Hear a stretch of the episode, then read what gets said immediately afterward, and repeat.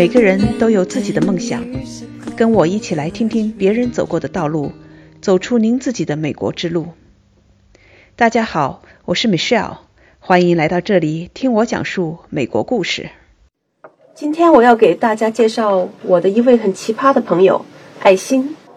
为什么我用了这么个词儿来形容他呢？因为他在我眼里确实是走了一条与一般人不太一样的路。艾辛是在美国读的化学博士，之后进入美国著名的研究机构做了研究员。他多年研究的都是再生能源和新能源这些高科技的、高艰辛的课题。这些说实话都不为奇了。真正让我认为艾辛奇葩的原因是，他放下这十几年干得颇有成就的、在世界领先的，并且是非常热门的新能源技术。转身去做什么 K to twelve 教育，也就是幼儿园到高中之间的这个学生教育。那艾心为什么要在他的职业生涯中做出这么大的一个转变呢？他放弃了这么多年的积累，立志要做的这种教育和其他人在做的教育又有什么不同呢？说实话，我自己都非常好奇。那就请大家带着好奇心，跟我一起来听听爱心走过的这段路吧。我这次和爱心是约在斯坦福大学美丽的校园里见面的，他还专门带我去参观了那里的 D School。那天我们还正好碰上了 D School 的教授正带着一帮学生在讲课，也旁听了一段时间。因为啊，我们这次要聊的话题跟这里是有关系的。嘿，爱心，咱们也认识有一年多的时间了，我。一直认为你这个人很特别，因为你走过的这条道路，你做的一些选择是非常特殊的。那咱们今天就先从你的个人历程开始聊一聊吧，给大家讲一下你学的是什么专业，那前面做的是哪一方面的工作，那后来怎么又进行了一个比较大的转折？好，谢谢马师先说一下我简单的一个历程介绍，我是在国内读的本科。毕业吉林大学也是属于典型的理工女，学理工科。对，后来到美国呢，是在 Emory University，在亚特兰大了。我知道那个，那是也是很好的学校的。然后在那里去学的化学博士。所以我的专业是化学，而且是化学里边就是比较难学的物理化学。哇，对，具体在当时做项目的时候是用超快微秒激光光谱去研究电荷转移哈，听上去挺复杂的一个过程哈。这个东西从背景上可以主要用在，比如说我们当时做的新型的太阳能电池，比如说染料敏化电池啊，从这个角度哈，这是当时是很前沿的一个研究。学完博士之后呢，我在美国一个国家实验室做再生能源的国家实验室，在科罗拉多。做博士后顺利的完成了博士后的工作，又转成当时的就是属于科研的，我们叫可能国内叫研究员，但这边就是可能的 research staff。那后来也是机缘到了硅谷这边的 IBM 的 Almaden Research Center。我们知道 IBM 其实它是一个百年的公司，在世界各地有九大科研中心。那我们也知道有很多在国外比较先进的科研，其实都是由这个公司来主导的。嗯，所以我们的这个 Almaden Research Center 在 IBM 的科研体系里边也是相当于第二大的科研中心。哇，啊对，所以我们在那里呢，当时也是做一个新能源的项目，而且是跟沙特那边有关的一个合作项目。那后来可能就是因为这个项目本身的走势不是太好哈，当时就给我引起一个思考。我发现这么多年我一直在实验室里做科研啊，哈，做研究啊，写文章啊，发表论文，甚至带学生啊。因为你也知道，在国外竞争啊，就业压力其实蛮大的哈。在硅谷这边，可能每天被公司炒掉的人也有很多。当时我忽然想到，意识到说，哎，如果我要是被炒掉了，或者说我离开这个地方，可能我什么都不知道，我只知道实验室里这么一点点的事情，比较窄，但是非常深。对对对对，可能外边的世界我什么都不知道，可能我想做什么都不会做。就真的是，如果当他把我炒掉的那一刻，我可能就什么都不会干了。所以那个时候，其实突然有一种危机感。这一点我想插一句话哈，你看我们在美国读书的人哈，我觉得因为我是在 IT 行业，我们经过了两千年，后来两千零八年这些风波，确实是有这种危机感。虽然工作好好的，拿的工资高高的，但是呢，时时刻刻的在那儿想着，对吧？不管你拿多高的学位，像你都博士后了，你还在那想哪一天我万一被炒掉了怎么办？对，没错。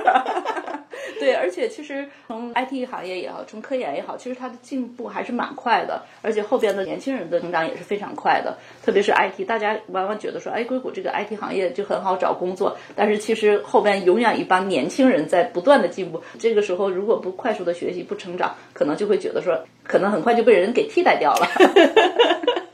哎我知道那样，我真的不知道像你们学化学哈，居然有这种感觉，有危机感，有这种担心哈。对，当然当时也不完全单纯只是从化学专业啊。其实可能这个又延伸到我们之前可能也私下里谈到这个话题，就是说我们中国的学生可能以前会没有奢侈说我要发现我真的自己热爱什么，可能有一少部分人会发现说我真的是热爱艺术，我真的是热爱科研，我真的是想当老师哈。但多数人可能是被推着走的，比如说哎我要学习好，哎我要上一个好大学，哎我要有一份好工作，有的时候不是自己主动的走到一条道路上来。我当时可能觉得我去做科研。其实有很多方面我也可以做得很好。其实，在工作过程中，比如说发表论文呐、比如说做项目啊，比如说和同事的这种一起合作呀，其实也做得蛮好的哈，也找到了自己一定的成就感。但内心里可能总觉得这个大概不是我真正的 passion，就是不是我真正 热爱去做的那个事情。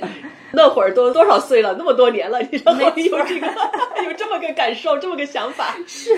其实后来就包括我在有的时候给我的学生，比如说高中生也好，不管是美国和中国的学生哈，我在给他们上课，其实我有的时候说，哎，你知不知道你的 passion 或你热爱的是什么？其实好多同学不知道嘛。我说没关系，其实不知道这很正常。哪怕你现在回去问你的父母，可能你的父母大多数人也不知道。嗯哼，对，所以真的是可能这一块是水，就是生活水平的提高，这个经济的发展，社会各方面的发展，逐渐逐渐的到了这一代，他们就有这个条件，或者是从认同上，大家觉得说我应该找到自己真正热爱的事情。嗯，这个也是发展阶段到了。从以前的我学习上大学，我为了以后找一份好工作，变成一个有这个奢侈去想一想我喜欢什么，我想学的东西和我以后想做的事情是我的激情所在。是这样的，有两个小孩嘛，在美国出生。其实我也会看到，从他们身上，或者是从其他的在美国长大的孩子身上，哈，他如果小孩子真的喜欢做一件事情，他会起早贪黑，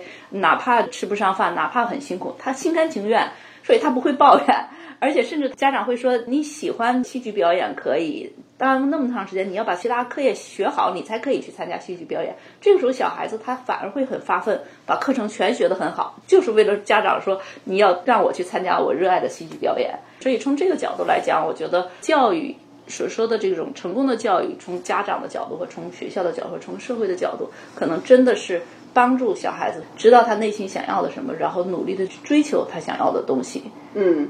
我把话题再拉回来哈，因为我们刚才讲到这一点，我猜你想说的观点是，你前面这一段路走过的，虽然读了博士后，又工作了那么多年，但是呢，你发现它其实不是你真正的 passion 所在。对你后来怎么发现自己的 passion？我知道你在你干现在这个教育有关的事情之前，你还干了别的创业。所以后来就是从那个 IBM 自己就 quit job，然后出来进行了各种各样的创业尝试。比如说一开始想做 manufacturer，跟那个太阳能生产有关的，后来发现以市场的变化，甚至包括自己很多技能方面的不足，所以其实那条路没走通。后来也会从这个节能的角度去做相当于职业教育 professional 的通道。而且这个部分其实也取得了一定的进展。那、后来就是慢慢慢慢也是机缘巧合吧，就进入到 K twelve。这里很有意思啊！你前面做的几次创业，不管怎么说，都还是跟你的能源技术方面是相关的，无论是制造、生产，还是节能职业教育。那你现在一下子转去做 K to twelve 这种孩子的教育，这个是完全两个不同的领域啊！这个跨界也太大了吧！那你后来怎么去寻找自己的 passion 呢？其实就是有勇气走出自己的舒适圈，扔掉自己以前很熟悉的东西，其实也是一个蛮大的挑战。现在回想起来，可能无知者无畏吧，就不知道后面要经历的东西，也就会想说，哎，没关系，就走了。在经过几次不是很成功的创业之后呢，慢慢慢慢会重新思考或者重新去找方向。那时候也是一个机缘巧合，然后当时有一位从中国来，他应该算是创业导师。当时我有机会和他交流，然后他呢帮我梳理了一下思路。他说：“你既然基于硅谷这个地方，那硅谷它是创新创业的发源地哈。我之前呢又有做过这个 design thinking，就创新的教育哈，给从中国来到美国游学的孩子，这个课程呢是从斯坦福大学设计学院 D School 那边。”引进的，然后我们进行了二次开发。所以这个创业导师呢，他其实跟我说说，哎，你现在就可以聚焦到这个上，因为这个是特色，而且能做这个的人其实并不是很多。嗯，那而且对于我们现在的这个情况下，学生也好，或者是中国的从家长到专业人士，其实还是蛮需要的。嗯，所以其实可能他这一句话就帮我把思路理清楚，而且让我更聚焦。所以从那时候，我们可能就更聚焦在做这种创新思维或者是创造力的培养，做这样的特色课程。那在这个过程中，其实我们发现了，不是我们中国的学生没有创造力，嗯，其实每个孩子他都有创造力，都有天性，他可能在这个过程中没有机会去发挥出来，或者是不知道怎么去把自己的创造力发挥出来。而我们是有一个方法，一步一步引导他，让他逐渐进入到这种。状态里，最后把自己的创造力全部发挥，甚至跟团队小伙伴碰撞出来。嗯，啊，所以我们就发现这个对于学生的影响是特别大的，而且我们应该继续呢把这个做到更广阔的范围，让更多的学生，甚至更多的家长，甚至成人来受益。那在这个过程中，教创新思维，教这种创造力，这个过程中，对我自己来说，其实是一种脱胎换骨的一个变化。哇，对，也也可以说我自己是。呃，design thinking 在这个过程中，design thinking 最大的一个受益人，因为每次上课，即使是课程的流程大概差不多，我的内容设计差不多，因为学员他们人不一样，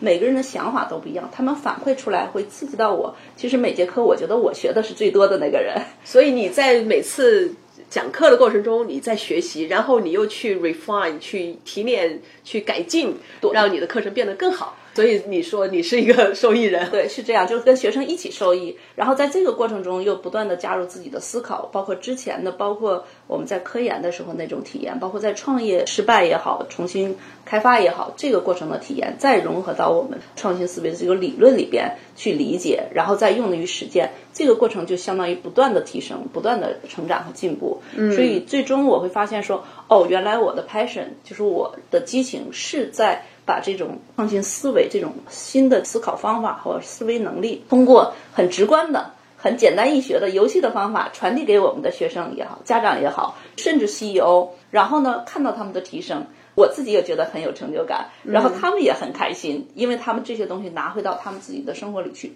工作中都是可以用的。嗯，对，所以其实你在做。你很 passionate，就是你很热爱的事情的时候，你的受众是感受得到的，所以他们能感受到我在教他们的时候，我有激情，我有 passion，眼睛是放光的。对，我完全理解。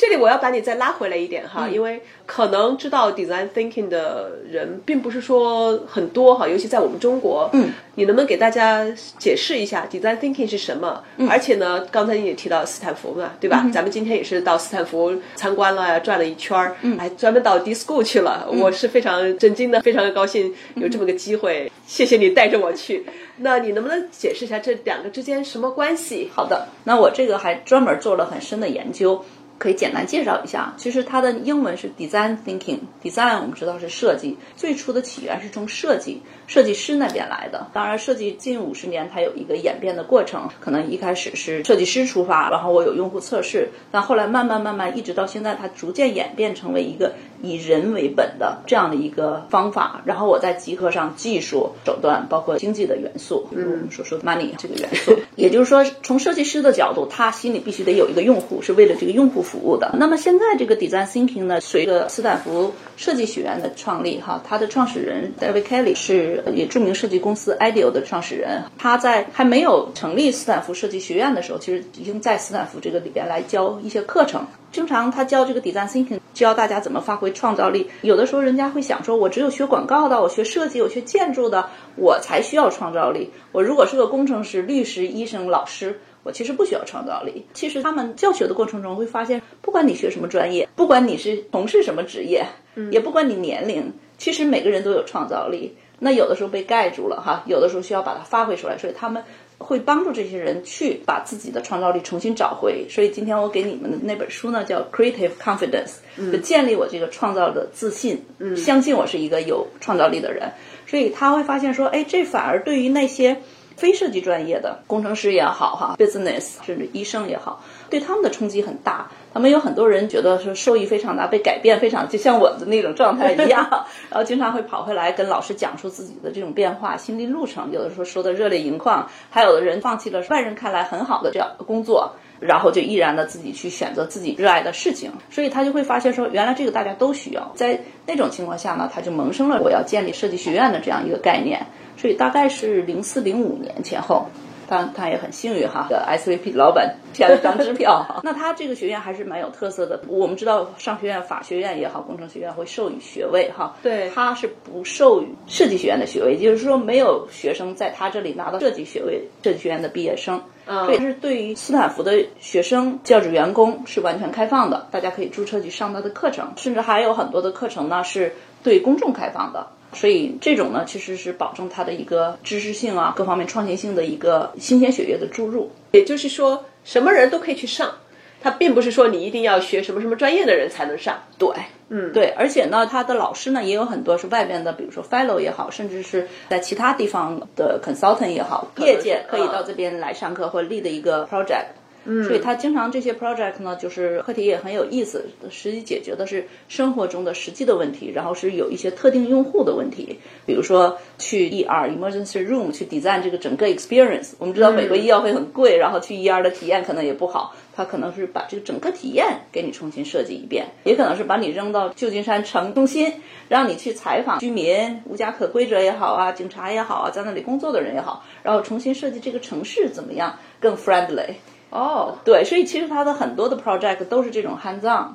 而且去解决一个实际问题，包括教育，它专门其中有一个 division 叫 K12 Lab，实际就是把这个 design thinking 用在现在的教学也好，对于学生的一个未来的培养。因为我看到我们的小孩十年或二十年之后，他们去找什么样的工作，需要的什么技能，可能我们预见不到。也许现在的这些工作会消失，需要他们有新的技能哈。嗯，那这个时候我们现在这个教育里边怎么来教他们？除了一些硬性的技能之外，还有更多的，比如说创造力啊、批判性思维啊、沟通能力啊、合作的能力啊，这些能力呢是在未来更需要的。所以，design thinking 呢，在教育领域里，我觉得它也代表一种未来的趋势。嗯，也就是说，未来的学校可能会把这个 design thinking 贯穿到它的这个教学，甚至整个学校的设计。我倒想问一下，你说到。K to twelve 在美国哈，从幼儿园到高中毕业，那么斯坦福的设计学院里面就有专门实验室，在研究教育方面怎么把 design thinking 带到学校里这个年龄段的学生里。那么在美国的学校里，现在 design thinking 已经进去了吗？已经是很普遍的吗？还是说还只是在那个实验室里才有？嗯，这也是一个非常好的问题。那从我了解，从斯坦福的这个角度呢，其实它是为比如说学校的校长也好，老师也好哈，或者是呃教育机构里或者对这个方面的教育者、老师提供一个这样的一个资讯平台或者是交流平台。所以他也会有很多的 workshop。那他其实可能不管具体这个怎么落实到学校的课程上哈，他的那个主要呢是比如说培训了校长或培训了老师，然后他们自己去开发用到自己的教育里边。那据我了解，在硅谷这个地方其实也有一些学校，他已经把。Design thinking 用在他们的教学上，比如说在我们家附近，其实就有一所到 K to eight 的一个学校，嗯，他们呢整个学校都贯穿了这种 design thinking，甚至包括从教室的设计啊，哦，从课程的设计，甚至包括他们整个学校的活动，有的时候校区的设计。我们知道，比如说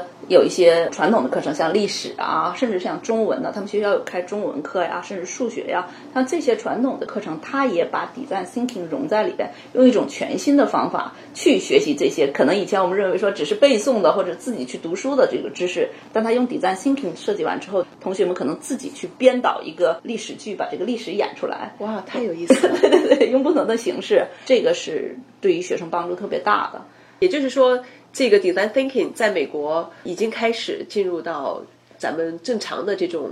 学校里面去了。虽然还没有说是每个学校都完全使用，但是很多学校已经在对呃开始了，或者在试验阶段中，或者是比如您听说过这边著名的 Out School A L T Out School，、那它是属于把这个 design thinking 用到极致，甚至在技术手段上有很多超前的意识和超前的方法。比如说小孩子上学，他会拿到一个 iPad，然后我们可能平时我们拿到的是一作业清单，他们拿到的是 playlist，、哦也就是玩儿的清单，所以他们上学就是玩儿。但是他可能会根据你学习的不同的程度来选择你玩什么哪一个 project，然后你玩到什么程度。哦，对，挺有意思。那我现在明白了哈，我想 design thinking 是你想做的关于教育方面创业的一个核心。那你怎么样的把它带到中国去？用什么样的形式，针对什么样的用户来展现出来呢？这个对我们来说其实确实是一个挑战。也就是说，我看到 design thinking 它是代表着一种未来教育的趋势。如果我们现在说直接我卖课程就教你 design thinking，可能有的时候大家未必一定接受，或者一定知道这个东西到底怎么样能够让我们受益。我们现在的想法呢是，既然我们看到它能够给中国学生带来变化。那因为从中国能够到美国来学习游学也好，这样的学生毕竟是少数。为了让更多的中国学生受益呢，我们就想把这些相关的这种概念，然后融在这个课程里带回中国。所以这个也是我现在就是新启动的创业项目，是在中国建立一个类似于这样的教育机构。Design Thinking，这是我们背后的理论，或者是指导我们课程设计教学的这种方法，我们把它融会贯通在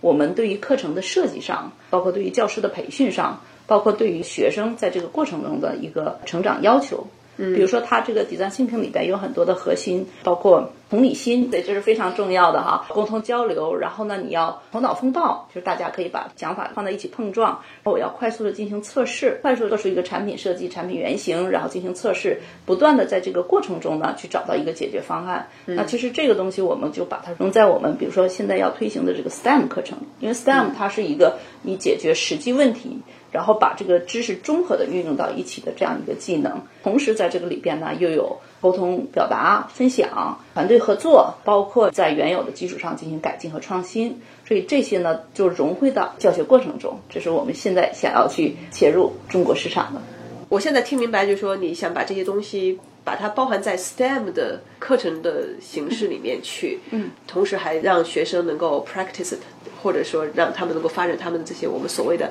软技能哈，对啊，你说到的这个去 present 他的一些想法呀，teamwork 呀，头脑风暴啊，一起讨论的。你是要在中国开学校，还是用什么其他的方式让他能够普及到这么多的孩子那里去呢？因为现在这个教育互联网也发展特别快，另外一个人们的这个消费习惯呢，各个方面呢也都发展的非常快。可能现在就是面临着说，我们怎么样能够有效的让用户。愿意把他们的时间花在我们的课程花花在我们的项目上，或者怎么样帮助客户来节省时间。所以我们会利用这个线上的一些直播平台，利用线上的一些现有的技术，去把我们教育项目、教育理念能够更方便快捷的，或者是说用低成本的传递给我们的用户，也能达到更多的用户。所以我们可能会尽情的拥抱互联网。那你的老师都是从哪儿来的？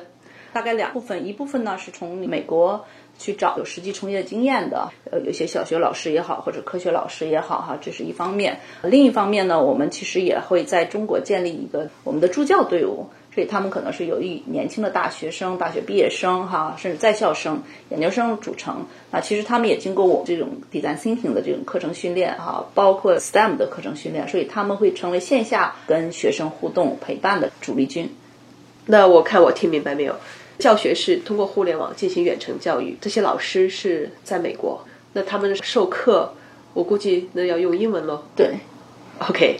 孩子们还要继续在这个课程中学那些其他的 engineering science 的东西之外，他们也得到了英语的锻炼。对对，OK，他们也在学英语。那么中国的助教利用年轻的大学生这种后备军，在当地进行一些支持。OK，这样子的。哦，你们想的还是很周全的。因为我们在之前的教学里边也会发现说，其实好多学生会认为说我英语不好，我不知道怎么用。但如果在一个场景里，他们在做一个 project 或者有一个 team 的时候，这个时候他其实就不用去考虑语法也好，发音也好，他只要表达出来，反而会促进他主动的去使用英语。另外一个，在这个过程中，老师说，for example, put these two pieces together，你可能当时没听懂他在说什么哈，但是一看别的小朋友在做这件事儿，或老师的演示在做这件事儿，你可能自己就说，哦，原来老师刚才说的那句话是让我们把它俩放到一起，反而会促进他的英语学习和使用，所以这些都是这个相辅相成的，是集成。确实是在玩儿中学习了，对，不用说是像我们。平常的那种课堂上背英语单词，对对对对对对对，我也我也有发现，有的学生，特别是小龄段的孩子，你要如果逼着他背单词，他会产生一种恐惧心理、畏惧感，就甚至抗拒去学习英语，或者认为说我就学不好英语。其实我们也有发现这样的学员的案例，那我们就让他在这种环境下放松，然后我们就自然而然大家都用英语的时候，哎。他妈妈说，他课后他自然而然的都嘴里都开始冒英文单词，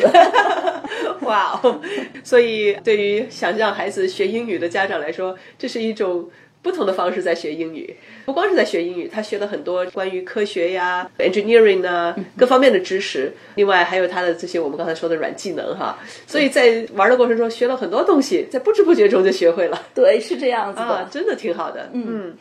那咱们在中国现在项目进行到哪种程度了？什么时候孩子们能够受到这种教育啊？我们现在在产品研发测试阶段，我们已经开始在进行一些内部测试，所以有一些幸运的用户已经成为我们第一批的测试用户，他们已经在享受，而且家长给我们很多正向的反馈。时机成熟推向市场的时候，大概是在九月份之后到年底，所以我们到时候呢也会。准备采取以这个众筹的形式获得第一批用户，因为我们知道我们有很多的八零后家长也好哈。职业人士，他们自己本身其实事业很成功，有的是可能自己创业，有在公司或者机关，甚至有的是比如说律师事务所也，他们自己事业很成功，然后但是时间呢就是很紧，没有时间去放在孩子教育身上。那其实我们在这个过程中给他提供不仅是这个优质的教育，甚至还有高质量的陪伴，在某种程度上解决了这些家长焦虑，所以解决了他们对于孩子这个教育方面的一些自己没有办法去做好的事情吧。那目前这个团队的情况是什么样子？我觉得我们的优势呢，跨中美两块哈，这是我们团队的优势。在美国这边呢，我们是跟斯坦福，包括当地的一些中小学，就像我刚才提到的，把这个 design thinking 用在他们教学方面。这样的中小学和机构就有很多的交流和互动，哈，这是我们一个非常宝贵的资源。就像刚才说的，我们碰到这个斯坦福教育学院的学生，虽然走到马路上都可以遇得到，他实际上是在我们的课堂上跟我们的学生上过课、互动过的。另外，我们也将在这边的这个圣何塞大学去建一个未来教室，因为我们在那里边会建造一个跟刚才看的这个 DISCO 特别相类似的一个 Design Lab、Design Thinking 的一个 Lab。啊，这个也作为我们硅谷的这个研发基地哈。那同时呢，我们这个中国呢也建立起来我们中国的这个一个团队，大家经过多年的这磨合，理念非常契合。中国的市场啊、运营啊、包括客服啊各个方面呢，已经逐渐建立起来我们自己的竞争力。所以也非常感谢这个 Michelle 给我们这个机会，就是希望我们有更多的感兴趣的朋友、家长哈，持续关注我们。我们在那个呃不久的将来就会有更多的新的成果和大家进行汇报。谢谢，谢谢。估计有不少家长听众开始期待爱心他们正在做的项目早日推出。我会一直跟踪项目的进展情况，过几个月再和爱心坐下来聊一聊，向大家进一步汇报，让感兴趣的朋友知道什么时候可以让自己的孩子，或者是亲朋好友的孩子，在中国就能接触到爱心他们创办的 Design Thinking 的课程。欢迎大家在喜马拉雅 APP 上订阅我的节目。听美需要讲述美国故事，咱们下期再见。